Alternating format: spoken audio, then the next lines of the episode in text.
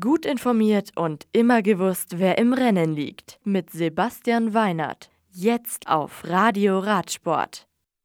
Frankreich. Nachdem Lotto-Sudal-Profi Tim Wellens die Gesamtwertung der Etoile de Bézèche am letzten Sonntag für sich entscheiden konnte, gewinnt den Auftakt zur Tour de la Provence Davide Ballerini vom Team de König Quickstep. Der Italiener besiegt den Tageszweiten Arnaud de Mar von Groupama FDJ um eine Reifenbreite. Auf dem 183 Kilometer langen ersten Teilstück wird Arkea Samsic-Profi Nasser Bouani Dritter. Nach der ersten von vier Etappen mit Start in Aubagne und Ziel in Cifour-les-Plages liegt in der Gesamtwertung automatisch der Tagessieger vorne.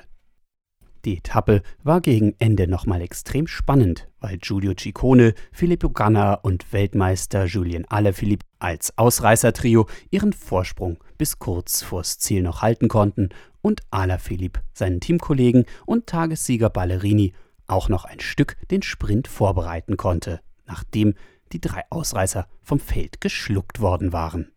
Die hügelige zweite Etappe am Freitag führt die Fahrer über fast 175 Kilometer von Cassis nach Monosk.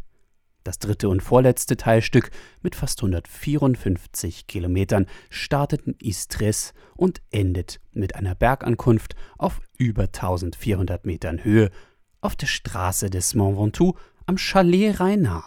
Am Sonntag stellen sich die Fahrer in Avignon an die Startlinie und müssen auf einem welligen Kurs nochmal 164 Kilometer zurücklegen, ehe der Rundfahrtssieger feststeht. Eurosport und GCN übertragen das Rennen wie immer live. Die nächsten Rennen in der World Tour. Am Sonntag in einer Woche geht es in die Vereinigten Arabischen Emirate zur UAE Tour, ehe Ende Februar mit dem Omlop et Newsblatt die neue Saison ihre volle Fahrt aufnimmt. Strade Bianche und Paris-Nizza folgen dann am 6. und 7. März. Tirreno Adriatico, das Rennen zwischen den Meeren, folgt am 10. und Mailand-San Remo dann am 20. März. Das Radio für Radsportfans. Im Web auf radioradsport.de